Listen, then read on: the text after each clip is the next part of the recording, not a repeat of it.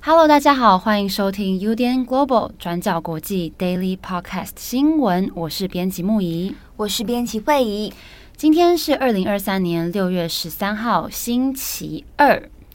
好，我们今天的 Daily 呢，要来讲两位政治人物，一个是美国前总统川普，那一位是意大利前总理贝鲁斯科尼，他在昨天病逝了。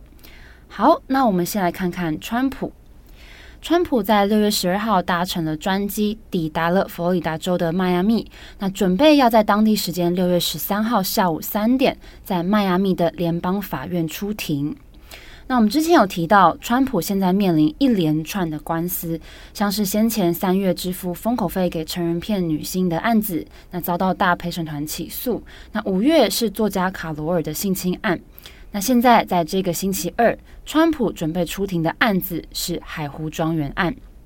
那我们今天主要分成两块来看，一个是起诉书的内容，还有川普现在的态度，以及第二个是大家最关注的官司缠身会不会影响到川普的民调，还有明年的选举。好，那首先呢，川普在二零二一年一月的时候，他卸任，但是卸任之后呢，他擅自带走了敏感内容的政府文件，然后保存在自己位于佛罗里达州的海湖庄园私人别墅里面。那去年，美国联邦调查局透过搜查行动，在川普的海湖庄园里面，发现他私藏的好几千份的政府文件，那其中包含了上百份的机密文件。这些机密文件的内容包含了美国军事机密、核武器、白宫情报，还有各国核能力等等的高敏感资讯哦。那这些文件则是分别藏在庄园别墅里面的房间、浴室、淋浴间等等。那甚至还有部分是随意放置在常常举办活动啊、聚会等等人来人往的宴会厅里面，还有餐厅等等的地方。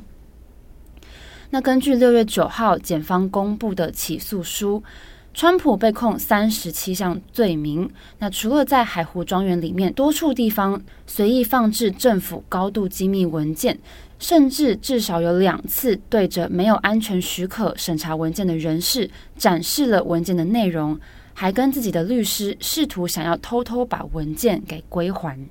那以上种种涉及不当持有机密文件。做出不实陈述以及串谋妨碍司法等等，总共面临了三十七项刑事指控。在川普现在眼前所有的法律指控里面，这个案子是最严重的一项。那多项罪名中最高都可以判处二十年徒刑哦。也就是说，如果真的罪成了，川普可能要入狱很长一段时间。那美国联邦检察官杰克·史密斯在公开对川普起诉之后，也非常罕见地发表了两分多钟的公开声明。史密斯说：“国家有国家的法律，适用于每一个人。那尤其是有关保护国防资讯的法律，对于美国国安来说非常的重要，必须要彻底的执行。”那史密斯也强调说，这份起诉书是维护美国国安以及保护民主非常重要的一步。那川普被起诉之后，六月十号，他先后在乔治亚州和北卡罗来纳州参加了造势大会。那这也是在起诉之后首度对他的支持者发表演说。在川普的演说里面，他不断地宣称自己是清白的，那也否认自己有任何的违法行为。那除此之外，他还抨击了美国总统拜登以及司法部，表示这份起诉书虚假不实。那他也表示自己因为要出来竞选总统而被针对了，那被这样子发动一次又一次猎巫式的政治迫害。那他也坚称自己一定会持续的竞选，好赢得明年总统大选，来重新回到白宫。那此外，川普先前也在自己创立的社群平台 Truth Social 上面回应了起诉书的内容。他说，起诉他的检察官杰克·史密斯是一个精神错乱而且非常仇恨川普的人。那他也再次的指控拜登跟他的竞选团队，说他们精心策划这个案子，要来干预他选举。好，那这是川普的态度哦。那他也再次的在 Truth Social 上面对他的支持者喊话，他说：“星期二，迈阿密见。”那他也说，希望整个国家都在看激进左派对美国干了什么好事。那川普在星期一抵达迈阿密之后，他在一间高尔夫球俱乐部过夜。那也可以看到他的大量支持者都聚集在这个地方，想要对他给予支持还有鼓励。那对于川普的态度还有言论，也让一些分析人士认为说，川普再次的要求美国人选边站。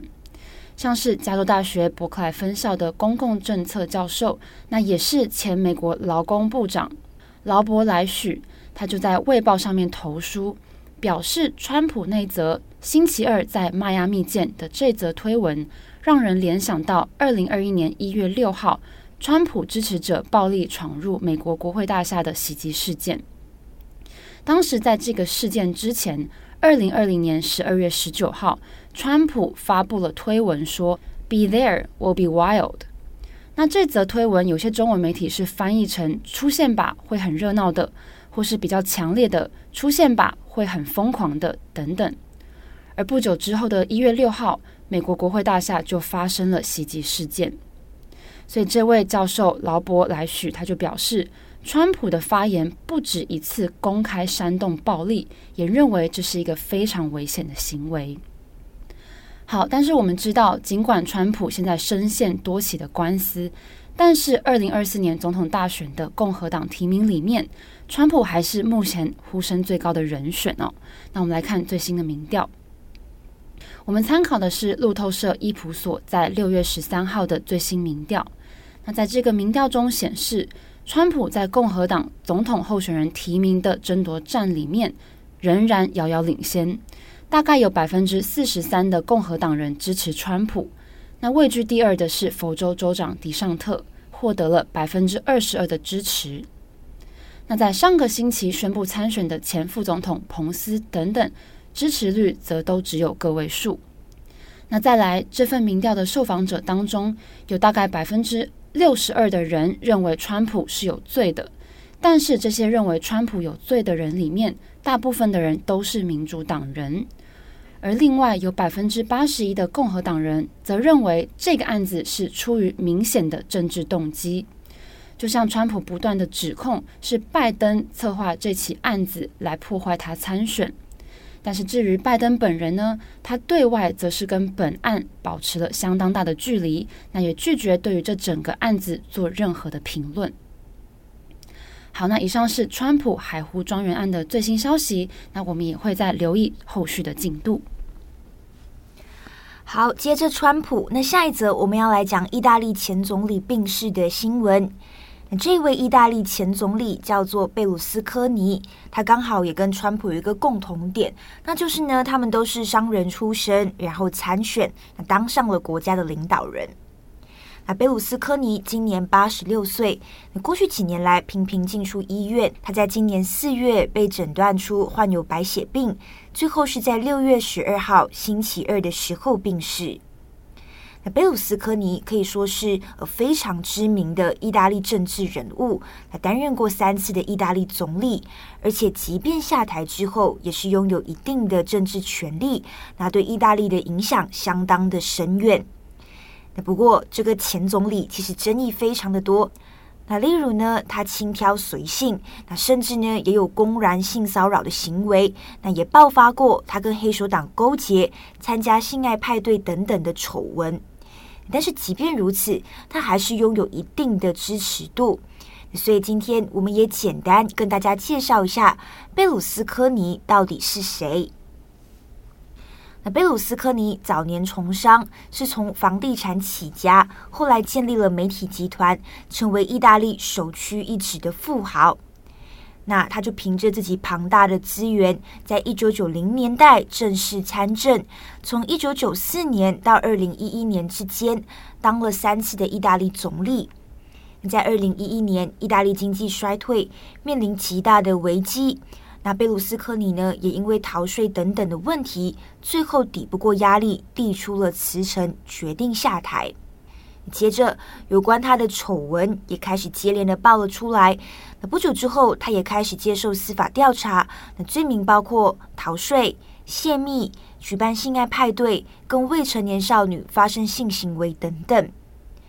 那虽然是被控多项罪名，部分的判决也判处他有罪，但是贝鲁斯科尼当时候已经很老了，所以呢也就被免除了牢狱之灾。但是其实也有相关的处分，那例如呢，他不可以担任公职五年。乍看之下，贝鲁斯科尼好像是没有办法再东山再起了。不过，也就是在这一段时间，他的形象有了巨大的转变，而且还在二零一八年之后搭上意大利的极右风潮，再次复出了。我们看一下，那贝鲁斯科尼在二零一一年下台之后，他的形象有了转变。过去大家想到他，可能就会把他跟金钱啊，还有性爱啊、暴力挂钩等等。但是后来他就摇身一变，成为了一个动物爱好者。那例如，他就开始多次跟媒体公开表示，他会支持意大利推动更多的动保相关法案。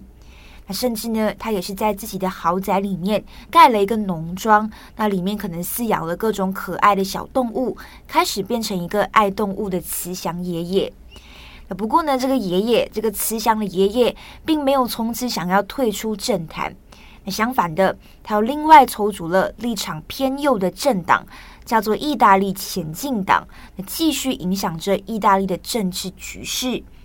像是呢，他领导的意大利前进党，在二零二二年的选举当中就赢得了一定的席位，那也成为了现在意大利联合政府里面的其中一员。那么贝鲁斯科尼自己本人呢，他也成功在二零一九年担任了欧洲议会议员，那而且还在二零二二年又当选了意大利参议员。为什么他还可以再东山再起？这当中也有许多的因素。那例如跟他后来的形象包装有关。那就像我们上面提到的，他把自己变成了一个爱动物的慈祥爷爷，这其实有助于帮助他冲淡了他之前的一些负面形象。那以及呢，贝鲁斯科尼刚刚有提到，他有自己的媒体集团嘛，所以他也是动用了这家电视媒体的资源。大力来宣传，那这些因素就让他到最后又再成功复出了。那简而言之呢，他就是一个充满争议，但是风格跟形象又相对鲜明的意大利政治人物。现在在他病逝之后，意大利总理府呢会降半旗表达哀悼。那预计他的国葬葬礼会在下个星期举行。那意大利现任总理梅洛尼就指出。贝鲁斯科尼拥有勇气跟决心，你跟他在一起，意大利学会了绝不能受限，也绝不能放弃。那最后呢，我们也小小补充一下梅洛尼跟贝鲁斯科尼之间的关系。梅洛尼曾经在贝鲁斯科尼政府期间担任过青年部长。那这两个人虽然都被称之为右派，但是在立场上面不完全相同。那像是在二零二二年乌俄战争开打之后，贝鲁斯科尼是一直拒绝谴责普丁的，而且他也称他跟普丁是好朋友。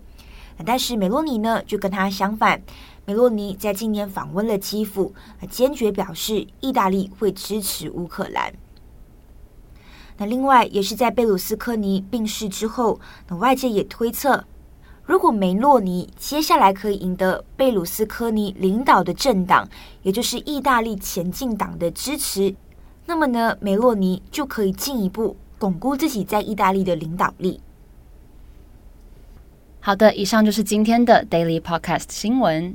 节目的最后呢，想跟大家分享一些，就是也不是分享啊，就是想跟大家聊一个比较有趣的话题。什么什么？因为之前就有听友推荐我看《重启人生》，虽然我进度缓慢。但是在不爆雷的情况下，稍微先跟大家讲，《重启人生》是一部日剧。然后一刚开始呢，这个主角就会重启人生，因为他发现说他下辈子会投胎成就是食蚁兽。等下你是说一开始就开始重启人生哦？就是他车祸过世了。哦，OK。然后上那个呃人就跟他说，你会投胎成为一个食蚁兽，嗯、所以为了不要成为食蚁兽，他就开始重启他的这个人生。好明确有食蚁兽哎。对，如果你下辈子嗯可以给你选，你想成为什么？我任何东西都可以选，对不对？任何任何，一棵树吧，就是而且要很大的树，就在。亚马逊雨林里面的树对对对，或是高山中那种神木之类的，可是可能会被砍啊。对，所以要埋藏在那个山山里面，然后人家找不到，这样子。就是你要够大，所以别人没有办法，就是砍下来。对，然后看到我还会对我有敬畏之心，就是我们昨天讲的那个有没有？我要袒护这些，就是误闯雨林，然后误闯深山，然后我要保护它。这样为什么是鼠啊？就是有点与世无争的感觉啊，又可以屹立在那边，然后看着这个世界变化。可是这样相哦。可是这样相较之下，我的答案会很肤浅。什么什么？你想你想成为什么？我想成为一只狗，而且我还有一些你知道特定的条件。我想要成为就是善良的有钱人家的漂亮的狗。这三个附带条件 是是？三个附带条件：要善良，要有钱，对。因为这样子我才可以衣食无忧嘛。对，然后我耍笨，我主人又不会打我，因为他善良，而且有可能他会更爱你，因为你耍笨。你有没有讲完之后突然觉得自己有点？对，我讲完之后有点 就是讲不下去。听友们想要成为什么呢？如果你可以重启你的人生，欢迎私讯跟我们说。我们这么一棵树跟一只狗，突然间觉得我的答案很肤浅，你的那个答案就突然间觉得你知道很怎样，可是我答案就非常的肤浅。大地之母与大地的。小狗，吉娃娃不行，吉娃娃刮噪。那如果是阿富汗犬呢？可以啊，我的那个桌面就是阿富汗犬。对 对对，很想跟听友分享，就是会议的电脑桌布是一只长发飘逸的阿富汗猎犬，然后他就用着非常欠揍的表情看着。打开桌布的周慧仪，我想说就要成为那样子，你知道走出来就有那样的气场。对对对，这个一本不是放人的照片，是放狗的照片。因为你有时候不在位置上，然后我经过的时候，我看到你的荧幕，我就会很想揍人，很欠打。对，就那个表情。好啦，以上是一些无关紧要的一些分享，只是突然间觉得这个问题还蛮有趣的，不知道大家心目中的答案会是什么？嗯，欢迎大家跟我们分享。嗯，好，那祝福大家呢有一个美好的一天。我是编辑会议，我是编辑木仪，我们下次再见，拜拜，拜拜。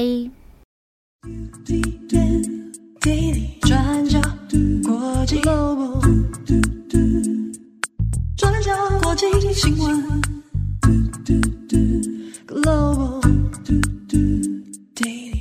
Podcast 新闻。